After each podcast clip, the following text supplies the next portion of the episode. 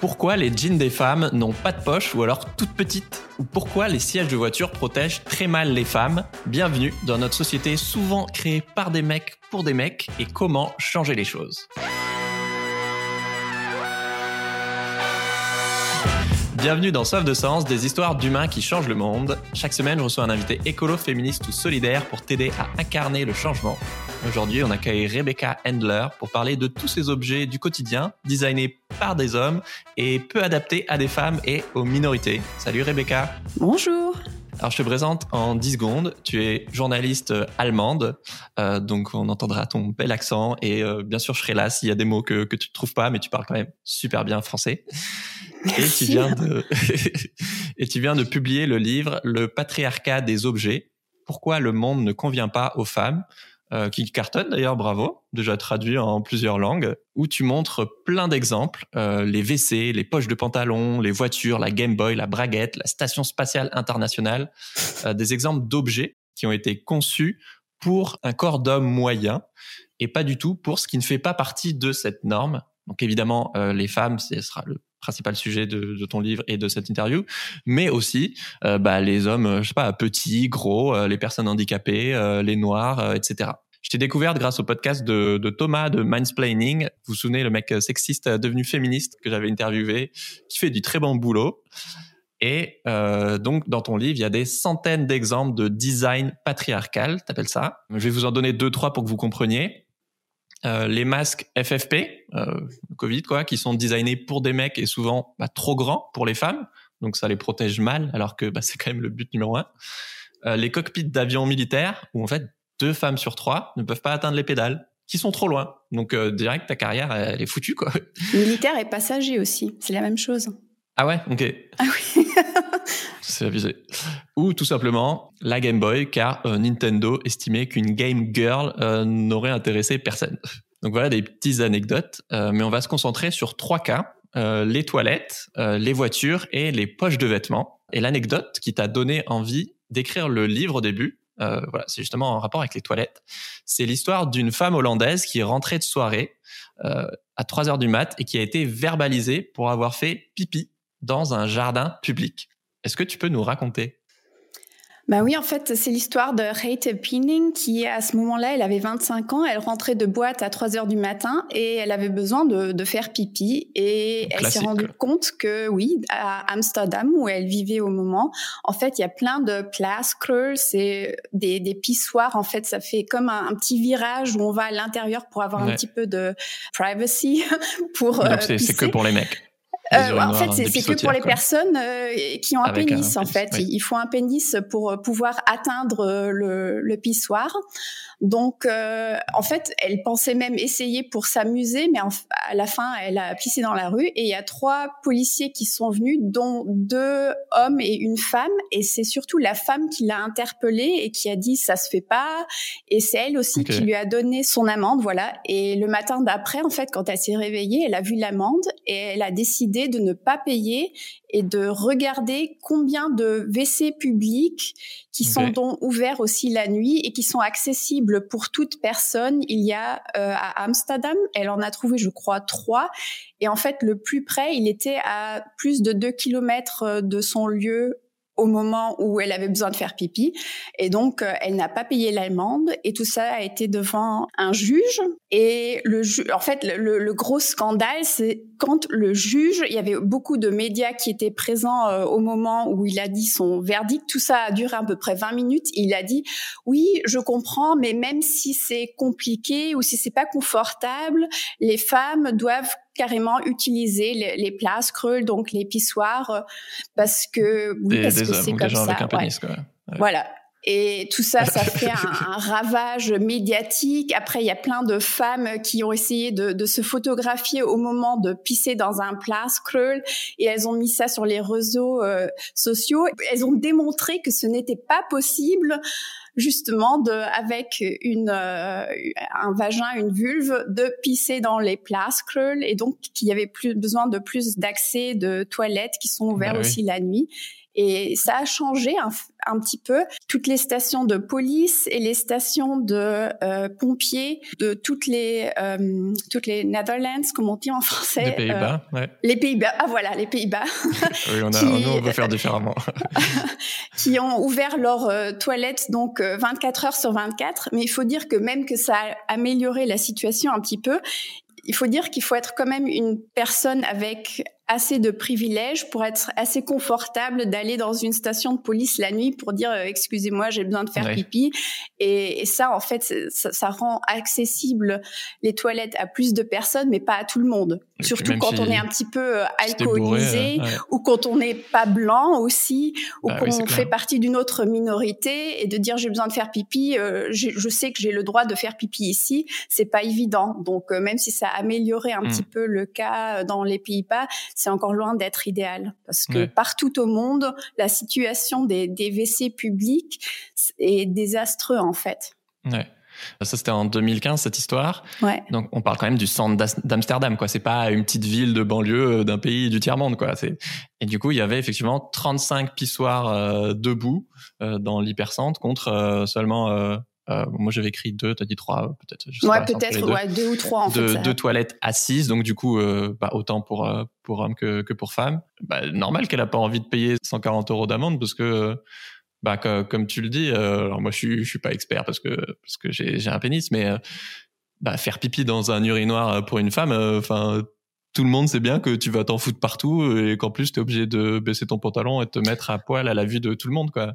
Oui, justement, quand il est conçu, pour euh, y accéder avec un pénis parce qu'il y a des il y a des pissoirs qui sont euh, unisexes en fait que mm. personne de tout genre euh, puisse utiliser mais il y a aucune volonté politique en fait d'établir ça parce que même des personnes qui sont handicapées, qui ont besoin d'aide, c'est pas facile aussi de, de, de s'asseoir et après de se mm. relever. Donc il y a plein de designers, de designeuses qui qui ont fait des d'autres trucs qui sont beaucoup plus hygiéniques, plus propres et plus accessible pour euh, personnes de tout genre et puis de tout corps, mais il n'y a pas de volonté dans la politique de rendre ça justement accessible à tout le monde.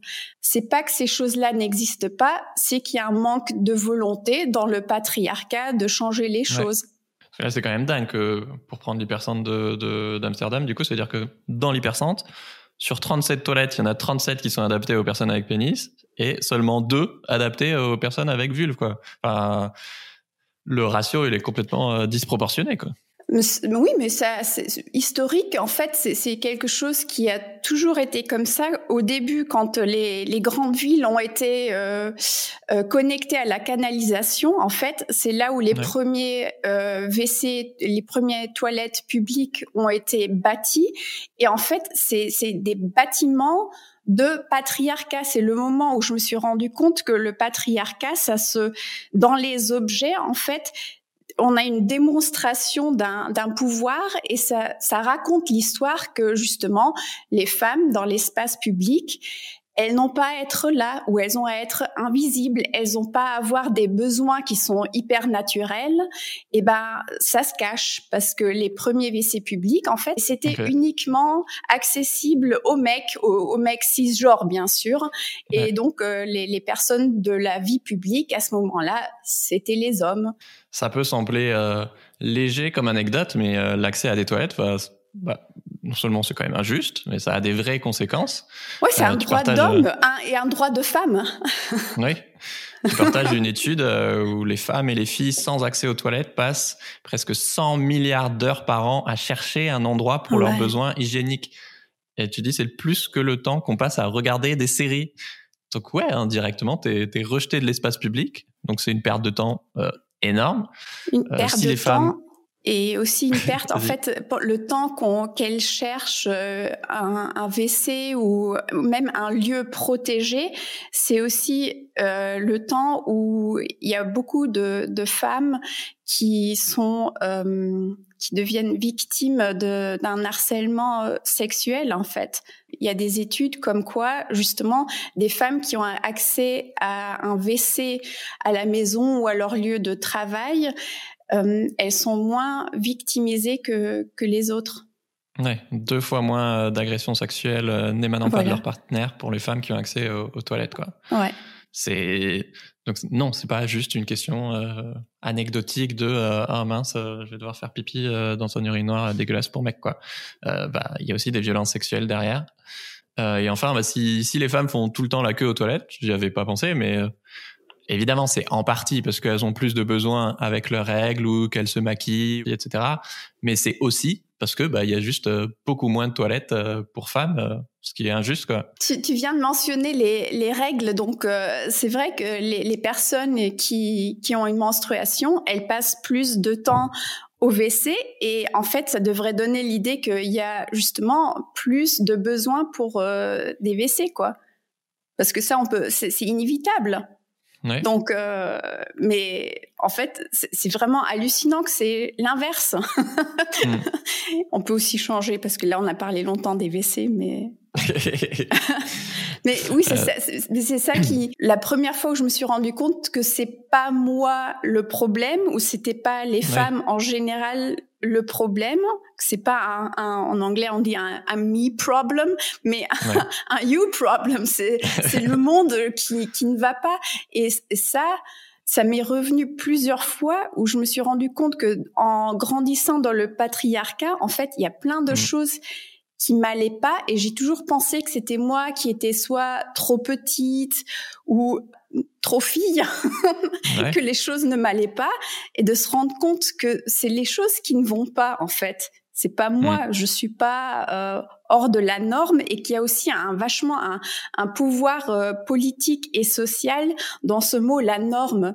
D'où effectivement il y a ce mouvement de la, de la potty parity pour qu'il y ait autant de toilettes euh, pour pour les deux genres. Et donc comme tu l'évoquais, en fait il y a pour chaque problème, il y a des, des, des, solutions spécifiques. Ça peut être plus de toilettes assises. Il y a les urinoirs pour femmes dont, dont tu as parlé. Ça pourrait être des toilettes euh, unisexes. Euh, aucune n'est parfaite, mais en tout cas, il y a vachement de pistes d'amélioration qui montrent que, enfin voilà, c'est pas normal que, qu'on en soit encore là aujourd'hui.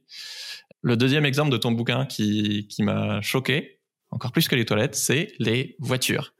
Mm. Euh, alors, t'écris que oui, les hommes ont deux à trois fois plus de risques de mourir d'un accident de la route que les femmes. Euh, probablement parce que déjà ils roulent 30% plus souvent qu'elles et conduisent en moyenne euh, plus dangereusement. Mmh. Mais euh, d'après une étude, à taille, poids et vitesse égale, conduite égale, les femmes qui conduisent ont plus de chances de subir des blessures graves qu'un homme.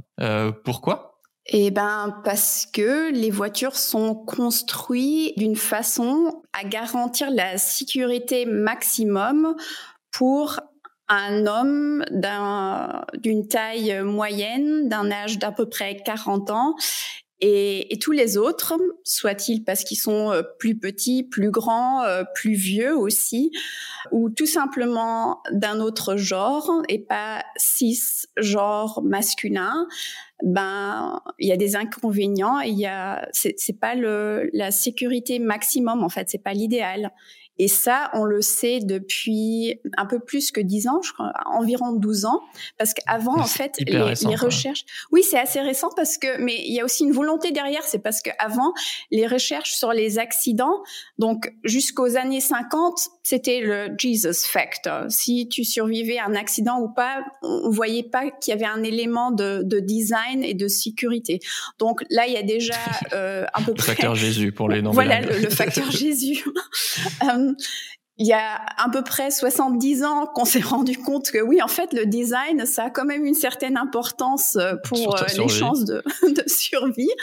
Et à ce moment-là, où les chercheurs et les ingénieurs, tout ça, se sont mis sur le sujet, en fait, on a fait des enquêtes, ils ont recherché des dates, ils ont agrégé des dates, mais le genre n'était jamais une variable dans les dates qu'ils ont eu de, de on a agrégé des, des données, oui. Voilà, dans les données, c'était les pas... dates, c'est l'année ou le mois, c'est pour ça que je me prenais Ah bah d'accord, dans les données, voilà.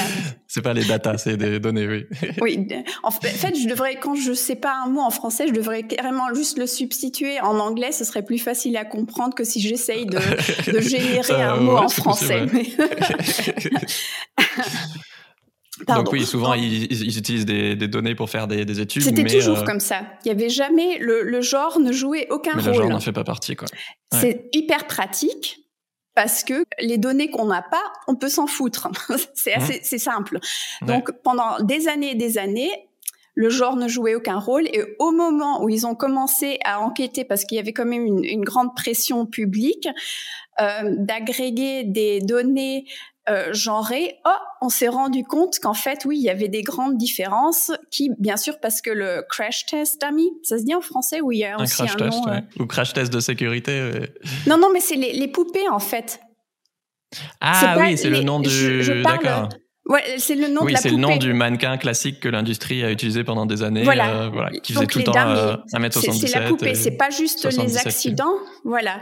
Oui. C'est les, les, poupées. Elle fait, enfin, poupée. Euh, c'est le bonhomme jaune là avec le petit voilà. logo sur la tête. Donc moi j'appelle ça un crash test, ami. On va aller avec ça parce qu'autrement ça deviendra trop compliqué pour moi. Un, mannequin de crash test, ouais. Voilà, un mannequin de crash test. Donc les crash test dummies, euh, ils sont tout simplement tous six masculins, comme je disais, à, environ 40 ans, euh, d'une taille moyenne. Donc euh, oui, c'est c'est pour ça que les voitures et n'importe lesquelles voitures, elles ont été optimisées pour un homme cisgenre mmh. et pas pour les autres. Et maintenant, depuis euh, bah, depuis quelque temps déjà, il y a une chercheuse euh, suédoise qui s'appelle euh, Astrid Lindner qui commence maintenant justement à développer des mannequins de crash test qui mimiquent justement des corps de personnes âgées, des corps d'adolescents, des corps d'enfants, des corps ah de, de femmes cisgenres, de tailles différentes et de, de des corps aussi mm. gros parce que les personnes qui sont aussi grosses elles ont aussi beaucoup plus de risques de oui, de blessures euh, de blessures euh, graves. Mm. Donc euh, ouais. Ce que je trouvais hyper intéressant dans ton livre, c'est que bah c'est pas que une question de taille et que comme les femmes sont plus petites en moyenne, bah tu disais qu'elles doivent rapprocher le siège pour toucher les pédales plus facilement qui sont trop loin. Mm-hmm. Et donc en fait la conséquence c'est que les chocs, contrairement aux mecs, ils sont beaucoup plus souvent au niveau des jambes. Bah du coup tu enfin tu sécurises pas ta voiture pareil. Et comme aussi, euh, bah, c'est une question de poids, en moyenne elles sont plus légères. Euh, bah, si la voiture reçoit un choc à l'arrière, elles sont plus vite propulsées vers l'avant et subissent trois fois plus de coups du lapin, c'est énorme. Aussi parce que bah, anatomiquement, en moyenne encore une fois, elles ont moins de muscles dans la nuque et la cage thoracique euh, supérieure. Et comme tu l'as dit, je trouve ça incroyable que avant 2010, il y a eu aucune recherche sur la sécurité spécifique des femmes. Et, et on s'est jamais demandé si euh, le design des sièges auto était adapté à elle. Enfin. Et même qu'on sait ça depuis 2010, c'est toujours comme ça, quoi. Tous les crash tests qui sont euh, demandés par euh, l'Union européenne pour justement donner, enfin leur, comment on appelle quand les voitures, quand les nouvelles voitures sont mises sur le marché, en fait, elles ont besoin de leur autorisation. Voilà, elles ont besoin de mm. de démontrer qu'elles ont passé cinq euh, crash tests différents et de ces cinq crash tests différents, il y en a uniquement un qui est euh, effectué avec un mannequin de crash test euh, qui eux ils appellent ça le, crash test mais soi-disant euh, féminin. Mais en fait c'est n'importe quoi parce que c'est juste une poupée un mannequin qui est plus petit que le, le crash test ami des autres tests mais une femme cisgenre. Il y a encore beaucoup plus de différences euh, dans le, la physiognomie dans le morphologie de enfin d'un corps oui tu disais euh, je savais pas que la répartition de la graisse est pas la même chez les femmes ou que il y, a plein d'autres choses effectivement que le poids. Chez les femmes cisgenres, il faut quand même faire la, la différence parce que à ce moment-là, c'est important. Tout de suite, il y a les personnes qui vont dire oui, mais comment euh, tu imagines faire ça? C'est beaucoup trop cher. C'est euh, oui, mais en fait, la valeur d'une vie humaine, ça devrait pas être comparable à une valeur d'une voiture euh, ou, tout ça. Enfin, c'est c'est euh, où sont nos priorités? Et moi, ce que je mmh. demande justement, c'est de trouver une modulation dans le design pour essayer de ben, d'optimiser ça non seulement pour un corps euh, blanc cisgenre masculin, mais justement de moduler le design pour peut-être que les personnes âgées justement achèteraient une autre voiture que qu'une personne mmh. avec six enfants qui aimerait bien avoir une voiture qui a été optimisée pour la sécurité de, des enfants. Bah quoi. Donc euh, mmh. il faut une modulation de, de design, comme pour les WC aussi. Mmh. Parce qu'effectivement, l'argument souvent avancé, c'est que bah, la sécurité des véhicules, ça coûte cher, la recherche, ça coûte cher, les crash tests, ça coûte cher. Et ok, on comprend, mais euh, en soi, et en plus, tu en parles dans, dans le livre, euh, juste avoir un siège plus élastique et plus souple, mhm. ça permettrait d'éviter euh, cet effet catapulte sur les corps des femmes qui sont plus légers et moins musclés dans la nuque et plus, enfin, plus les jambes plus courtes, etc. Euh, c'est pas quelque chose, voilà. Enfin, il y a déjà des, des solutions qui semblent pas insurmontables, quoi. Ouais, puis à la place de sortir, je sais pas, des centaines de voitures, si on en sortait 10, mais, qui à la rigueur sont optimisées justement pour les personnes, si on mettait le, la valeur d'une vie humaine au centre de tout ça, ben on ressortirait avec des designs très très différents. Il y aurait hmm. plus des, comme on dit, les, les, grosses bagnoles que tout le monde, enfin là il y en a partout, les SUV, voilà. Bon, hmm. c'est un design carrément euh, hostile à la vie humaine qui est en dehors de cette voiture. Et, tout ça, ça n'existerait plus si on mettait la, vie humaine dans toutes ses variations au centre d'un design pour les espaces publics. Ça peut être aussi une énorme opportunité business. Enfin, la première marque qui va faire ça, bah, toutes les femmes vont aller là-bas si l'argument marketing il est clair que tu as plus de chances de survie. Enfin, donc il y a, aussi de l'argent à se faire, quoi. Oui, mais dans plein de choses, dans mon livre, je me suis rendu compte qu'en fait, il y avait des niches, mais je me suis dit, mais il y a de l'argent dans tout ça. En fait, si quelqu'un a envie, oui, il y a, il y a plein d'opportunités de, de gagner euh, beaucoup d'argent avec un design spécifique à une cause. Je sais pas, tu as peut-être lu aussi le, le passage sur euh, les selles de, de vélo de course, en fait. Bah là aussi, j'ai halluciné, en fait, que il y a un marché pour tout ça. Mais jusqu'à présent, il n'y avait pas de volonté. Oui, que c'est quand même euh, dingue qu'on ait les, pour la faire courte, euh, que les selles de, de, vélo soient les mêmes pour les pour les personnes avec pénis que pour les personnes avec vulve, alors que bah, clairement euh, les parties génitales sont sont pas les mêmes et du coup c'est juste optimisé pour pour pour les personnes avec pénis, même si pour elles c'est pas encore parfait, mais au moins c'est étudié et amélioré. Et pour les personnes avec vulve, pas du tout. Ouais, et puis ça, a des, des euh, précussions, non, répercussions. Des répercussions, voilà, qui sont quand même. Répercussions, c'est les batteries. Ah, ouais. pas les tout à fait pareil. des non, répercussions, voilà. Des conséquences. Euh, qui sont des conséquences, bah voilà, des conséquences qui sont quand même importantes parce que il y a une, euh, une professionnelle du, du, vélo euh, cycliste, voilà, euh, qui était la première à parler publiquement euh, de, des trois opérations qu'elle a eues à sa vulve dues au sport, quoi, et au fait qu'elle a passé des heures et des heures sur une selle qui n'était pas optimalisée, optimisée, optimisée, mm.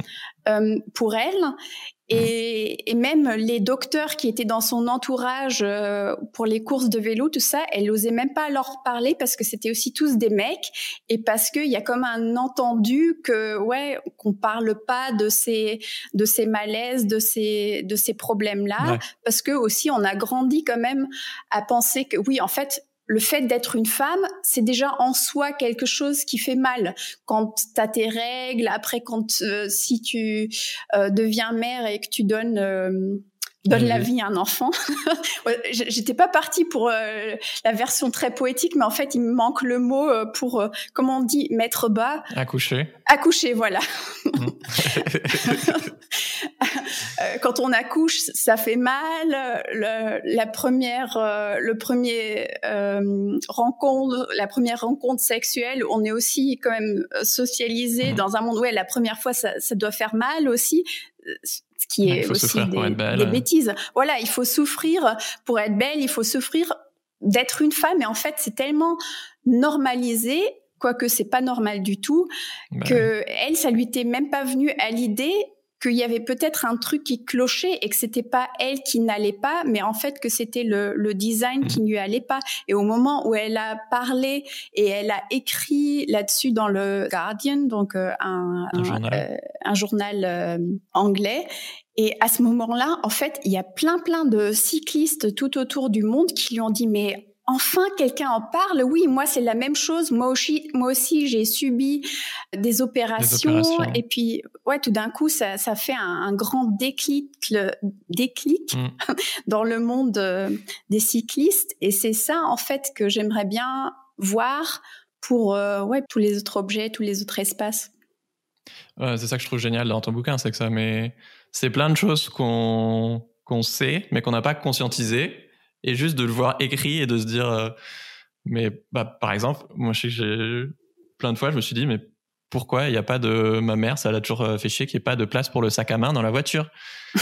Et es là, ben oui, bah c'est parce que c'est des mecs qui conçoivent les voitures. Donc euh, pourquoi ils s'embêteraient à mettre euh, Non, t'es obligé de le mettre tout au bout devant le, le passager. C'est chiant, ça lui embête les pieds et tout. Et... Ben oui. Le troisième exemple, donc, ce sont les fameuses poches, ou plutôt l'absence de poches. Ou alors elles sont tellement petites que voilà, tu peux mettre une pièce de 2 euros, mais en vrai, ça sert à rien. que ce soit donc sur les, les jeans ou les pyjamas aussi. Est-ce que tu peux nous en dire plus sur sur ces poches? En fait, c'est marrant que tu as, choisi ça parce que c'est euh, un sujet qui, moi, me tient beaucoup à cœur, mais en même temps, c'est le sujet aussi qui est le plus facile à se moquer, en fait, le plus facile à ridiculiser. Et ça vient pas de, euh, de nulle part d'ailleurs. Bon, on va d'abord commencer parce que euh, les mecs, avec la mode qui a changé et qui leur a donné de plus en plus de poches, donc il y a vraiment des, euh, des sources historiques qui montrent que euh, le nombre de poches euh, dans les vêtements augmenté pour chez hommes, les mecs ça et a diminué augmenté. chez les femmes. Quoi. Voilà, et, non, même pas diminué, ça a été zéro. ça a, Oui. C'était de une grosse poche à plus aucune poche. Et les, le résultat, c'est que toujours maintenant, il y a beaucoup moins de poches ou pas de poches ou que des poches décoratives, mais pas des poches usables. Et, on, et je disais tout à l'heure, c'est facile de ridiculiser ça parce que la solution semble assez simple en fait. On peut Bah se dire oui. bah oui mais pourquoi euh, vous vous faites pas des vêtements avec plus de poches quoi? C'est pas si compliqué que ça de faire des poches. Mais la vérité, c'est aussi que avec si peu de poches, par exemple pour les, dans, ça se voit aussi dans les vêtements pour enfants. Les garçons, ils ont des poches partout dans leurs pantalons pour mettre des jolis cailloux, des, des vis qu'ils trouvent par terre, enfin plein de trucs. Mm. Et les filles, il y a peu de poches ou Ouais. pas de poches ou, ou des leggings. euh, Enfin, c'est, on donne Parce pas que tu aux dis, enfants. les vêtements pour femmes sont faits pour être euh, esthétiques, alors que les vêtements pour hommes euh, sont faits pour être pratiques, quoi. Oui, voilà. Quand j'ai écrit ce chapitre dans, dans mon livre, j'étais pas du tout, par exemple, consciente qu'il y avait eu un, un gros shitstorm en France euh, il y a quelques années avec une journaliste française qui s'appelle euh, Marie Kirchner, je crois, qui avait justement écrit un article sur le manque de poches et qui après a, ça a été euh, ridiculisé, affreux. Il y a eu la même histoire aussi en Angleterre et moi aussi j'ai eu le, le même truc à la sortie du livre.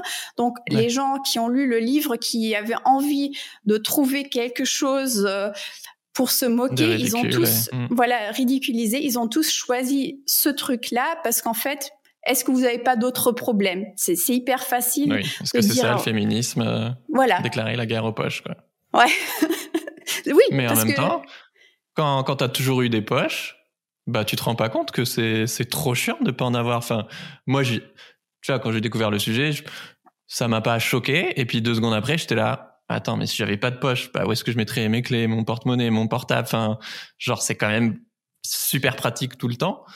Et surtout, euh, c'est pas les poches le sujet. Euh, Les poches, Voilà. c'est un exemple parmi euh, 100 000 et c'est comment la, société est designée en majorité par euh, des mecs pour des mecs, quoi. Enfin, Ouais, c'est c'est un, en fait, c'est un exemple assez facile, assez simple pour justement démontrer une injustice historique qui, dans le cas des poches, c'est pas euh, une question de, survie comme pour les voitures ou une question de, droits de l'homme comme pour les WC publics. En fait, c'est une question de design et de mode. C'est pour ça que c'est assez facile de, de ridiculiser. Mais même pour les enfants les plus petits qui viennent de naître, on déjà on leur donne d'autres possibilités d'expérimenter le monde et de de sortir et de, de vivre des aventures. Parce que ma Mhm. fille, quand elle sort euh, avec euh, euh, ses leggings, bah, c'est toujours moi qui me retrouve avec les cailloux et puis les maisons Les d'escargots, tout ça, parce qu'elle Mhm. a aucune place pour les mettre.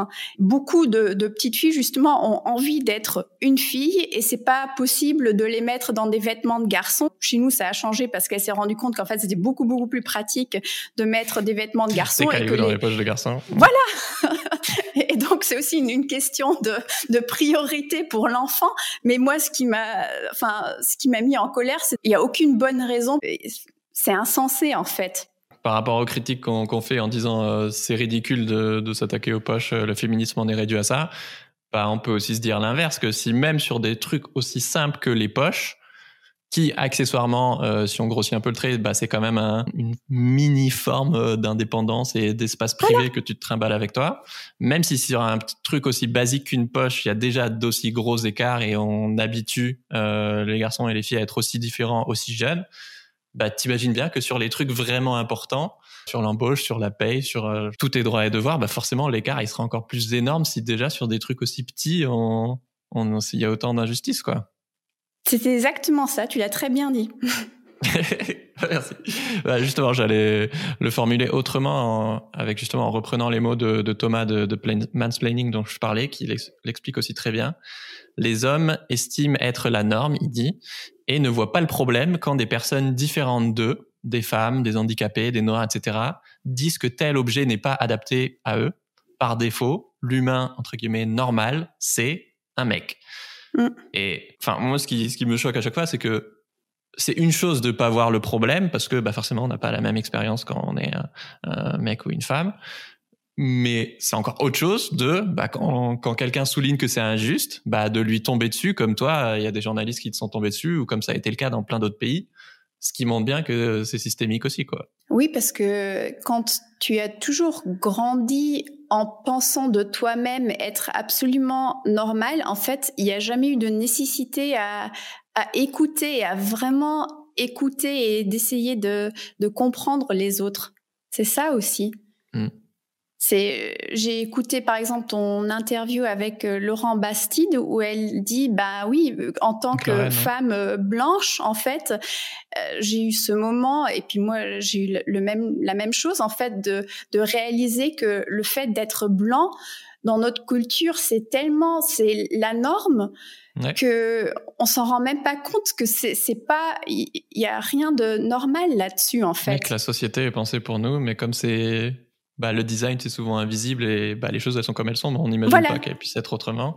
Bah, tu te rends pas compte que oui, si bah, en fait c'est un luxe de d'avoir jamais été contrôlé par la police, que que les pansements, euh, bah voilà, ils sont blancs alors que bah, si t'es noir, t'aurais peut-être envie d'avoir un pansement de la couleur de ta peau, etc. Quoi. Tout ça, c'est des choses que oui, en tant que personne blanche, bah on n'a jamais eu bah besoin de réfléchir ça. Il faut vraiment le, mmh. mettre devant le nez et de dire, bah, rends-toi compte en fait. Et c'est ça, justement, toutes ces petites injustices. Ma façon là pour euh, ce livre-là de les approcher, c'était justement de montrer que tout ça, ça se traduit directement dans les objets qui sont autour de nous sans qu'on s'en soit rendu compte parce que tout ce qui est design, tout ce qui est fait, il y a une intention derrière. Et la personne qui les a faites, ben oui, il faut le dire la plupart du temps, c'était un homme blanc qui a fait ça et bien sûr, c'est évident, il a fait ça d'abord pour lui. Dans la station USS, euh, il y a des barres du coup pour coincer tes pieds parce qu'avec l'absence de gravité, du coup tu pars partout, mais du coup les barres sont tellement espacées que euh, bah, la première fois qu'il y a eu des femmes dedans, bah, elles pouvaient pas regarder par le hublot parce que bah, la barre était trop loin de, de la fenêtre quoi. Oui, oui, ils ont des gants aussi qui sont. Euh, il y a un gant standard qui fait partie de euh, de l'uniforme quand tu justement tu euh, tu vas à l'extérieur. Ah, et les femmes astronautes qui sont revenues, elles ont tous dit bah les gants ils sont immenses. J'ai l'impression de mettre les gants de mon papa pour. et en fait c'est les gants que tu mets pour faire des réparations, donc des trucs qui sont très très ah importants. ça coûte des, des, des, centaines de millions d'euros de faire les réparations et tout. Alors, à l'inverse, est-ce qu'il y a des, des, victoires ou des exemples récents de, de design plus inclusif que tu auras envie de nous partager? Hum, Oui, bah il y a des choses qui se sont faites depuis euh, la sortie du livre, par exemple. Mais je vais d'abord peut-être commencer avec une autre chose qui est, paraît assez simple aussi et qui date de 2019. Et c'est en fait l'invention de la première chaussure de foot qui a vraiment été développé pour les besoins d'une euh, joueuse de foot euh, cisgenre euh, féminin. Ouais. Et c'est quelque chose, en fait, c'est justement une euh, joueuse de, de foot euh, à un niveau amateur, mais qui organisait des, des, tournois pour battre des records du monde. Et elle s'est rendue compte qu'elle jouait toutes, soit avec euh, des, j'allais dire des godasses, mais en fait, des chaussures, des chaussures, voilà, des chaussures, soit faites pour enfants, ou alors si elles avaient des pieds plus grands pour mecs, mais il y avait aucune qui jouait avec les chaussures qui étaient soi-disant faites euh, pour femmes. Comme si les pieds des femmes c'était juste des pieds plus petits, alors que bah non, c'est aussi des pieds plus fins. C'est pas c'est pas la même anatomie en fait. C'est en fait les pieds c'est hyper compliqué. Mmh. C'est hyper compliqué, c'est pas du tout la même anatomie. On a, euh, enfin, il y a, plein de différences qui fait aussi que les, les blessures euh, pendant le jeu sont aussi très différentes. Et tout ça, ça dépend aussi du design de la chaussure. Donc à ce moment-là, la sécurité de la voiture. Quoi. Voilà, exactement. Euh, donc à ce moment-là, elle s'est dit mais enfin comment ça se fait? Et c'est elle qui a trouvé un associé et ensemble ils ont développé justement avec du crowdfunding pour mmh. des designs spécifiques euh, comme ça. Et euh, depuis 2019, en fait, il y a la première euh, chaussure qui est sortie, qui a été vraiment euh, recherchée, développée justement pour mmh. les joueuses de foot 6 féminin. Ouais. Et le résultat aussi, elles ont fait des enquêtes pour demander euh, non seulement qu'est-ce que tu demandes d'une chaussure, mais aussi comment euh, elle doit ressembler à quoi cette chaussure. Et le truc qu'elles ont découvert, c'est que en fait, les filles, elles voulaient pas des chaussures roses, elles voulaient pas des chaussures avec des petites fleurs dessus. Donc euh, le design il est assez cool, c'est vraiment une chaussure euh, noire. Voilà quelle surprise elles, étaient les premières à, d'abord demander aux femmes de ce qu'elles avaient besoin et ce qu'elles avaient envie. Et c'est une chaussure euh, noire assez simple qui a un, un, design, je dirais, très classique, très joli et ouais, c'est une petite victoire euh, qui est bah mm. qui est assez simple, mais en fait qui donne euh, de l'espoir parce que oui, on peut changer les, les choses. Euh, je disais au, tout au début, en fait, il y a beaucoup de solutions de design qui sont déjà là, mais les personnes n'en ont soit jamais entendu parler, ou alors les personnes qui sont dans des positions de decider, des, des personnes de pouvoir, mm. des, décideurs, bah, ils, ils en voient aucun intérêt.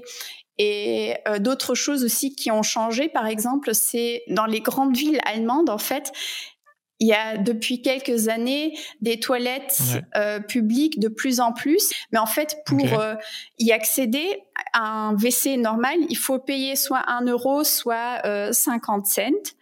Et justement, si tu veux accéder à un pissoir, bah ça coûte rien. Parce que l'idée derrière, c'est que ouais, en fait, les mecs, s'ils ont besoin de faire pipi, si on leur donne pas la possibilité de euh, pisser gratuitement, en fait, ils vont pisser contre un arbre. Et c'est mmh. normal. Moi, je ferais la même chose si je pouvais, quoi. Et maintenant, il y a une des partis euh, politiques qui, on a tellement parlé de WC public en Allemagne euh, l'année dernière, en fait, qui ont dit oui, c'est vrai, c'est une discriminatoire et maintenant les WC publics sont pour tout le monde gratuits. Et, c'est cool parce que moi j'avais peur que justement ils allaient rendre les pissoirs aussi oui, payants. Ça pour tout le monde payant. Et, ouais, et ça c'est pas du tout, c'est pas du tout ce que je veux quoi. Euh, le, besoin de faire pipi, c'est tellement. Euh, ah bah c'est chouette ça. Ouais, ça devrait être vital, gratuit pour tout le monde. Voilà, c'est mm. vital. Tout le monde devrait avoir le droit d'y accéder. C'est la dignité aussi quoi. Voilà. Oui, les, les, personnes aussi euh, SDF, par exemple, pour eux, c'est aussi un, vrai problème. Donc, euh, autant y rendre gratuit, mettre aussi un lavabo et un miroir pour pouvoir se brosser les dents. Et ouais, enfin, il y a beaucoup, beaucoup de, de, travail euh, à faire pour que les lieux publics soient justement accessibles à tout le monde. Et on a le pouvoir de même de redonner un, un certain, une certaine dignité aux personnes bah quand euh, justement on rend tout ça accessible à tout le monde. Et je tiens à souligner aussi que euh, euh bah souvent, enfin, on sait pas trop en fait, mais c'est pas pas tout le temps évidemment voulu et prémédité que le design soit soit sexiste, etc. Des fois, il y a des raisons historiques, mais qui sont complètement dépassées. Par exemple, tu le dis très bien dans le livre, euh, pour que les voitures, donc on a parlé des sièges, mais que la ville soit optimisée pour les voitures qui étaient à l'époque principalement utilisées par les hommes. donc c'est logique aussi que à l'époque, bah, les designs des voitures étaient optimisés pour des mecs parce que c'était les les mecs qui travaillaient et les femmes qui, qui restaient au foyer, quoi. Bon, mm. Sauf qu'aujourd'hui, c'est dépassé et du coup, comment est-ce qu'on met ça à jour, quoi? Mm. C'est pas forcément mal intentionné au départ.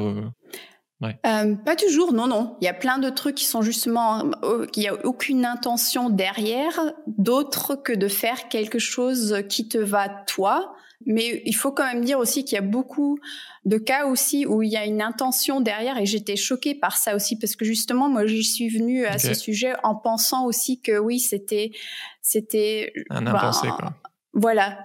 Et tu te rends quand même très vite compte que il y a souvent, plus souvent que je le pensais aussi, une intention derrière. C'est peut-être pas forcément l'intention de nuire aux femmes, mais c'est plutôt une intention qui est plus subtile de de se ça demande garder. Moins de boulot, c'est plus simple, quoi. Oui, ou, ou même de se garder un certain avantage. Ok. Sécuriser un avantage. Un privilège. Hmm. Voilà, un privilège. Hmm. Est-ce que tu as des anecdotes ou des histoires de, de lecteurs ou de lectrices qui ont, qui ont lu le livre ou des organisations ou des élus, je sais pas, qui, euh, que ça a pu avoir un impact? Un euh, producteur de musique qui est assez connu en Allemagne qui m'a envoyé un message pour me dire euh, ouais pour Noël c'est mes trois garçons qui ont chacun reçu ton livre pour Noël. Ouais ça, ça, me fait vachement plaisir parce que c'est souvent quand j'ai des rencontres tout ça c'est je dirais 80 à 90% des, des, femmes dans le public. Donc à chaque fois que je me rends compte que ça passe le cap euh, euh de, de, genre et qu'il y a aussi des, des mecs qui s'y intéressent, ça me, ça me donne d'espoir et puis ça me, ça me rend heureuse aussi. Bah là, en tout cas, il y a, y a, plein de mecs qui, qui t'écoutent, donc je pense que tu en as inspiré beaucoup et, et moi le premier. Merci Rebecca. Merci Pierre. Vous pouvez retrouver euh, ton bouquin, Le patriarcat des objets, euh, partout en librairie. Et si cet épisode t'a choqué ou inspiré, euh, un seul truc à faire, abonne-toi. Merci beaucoup. Ciao Rebecca, ciao tout le monde. Au revoir.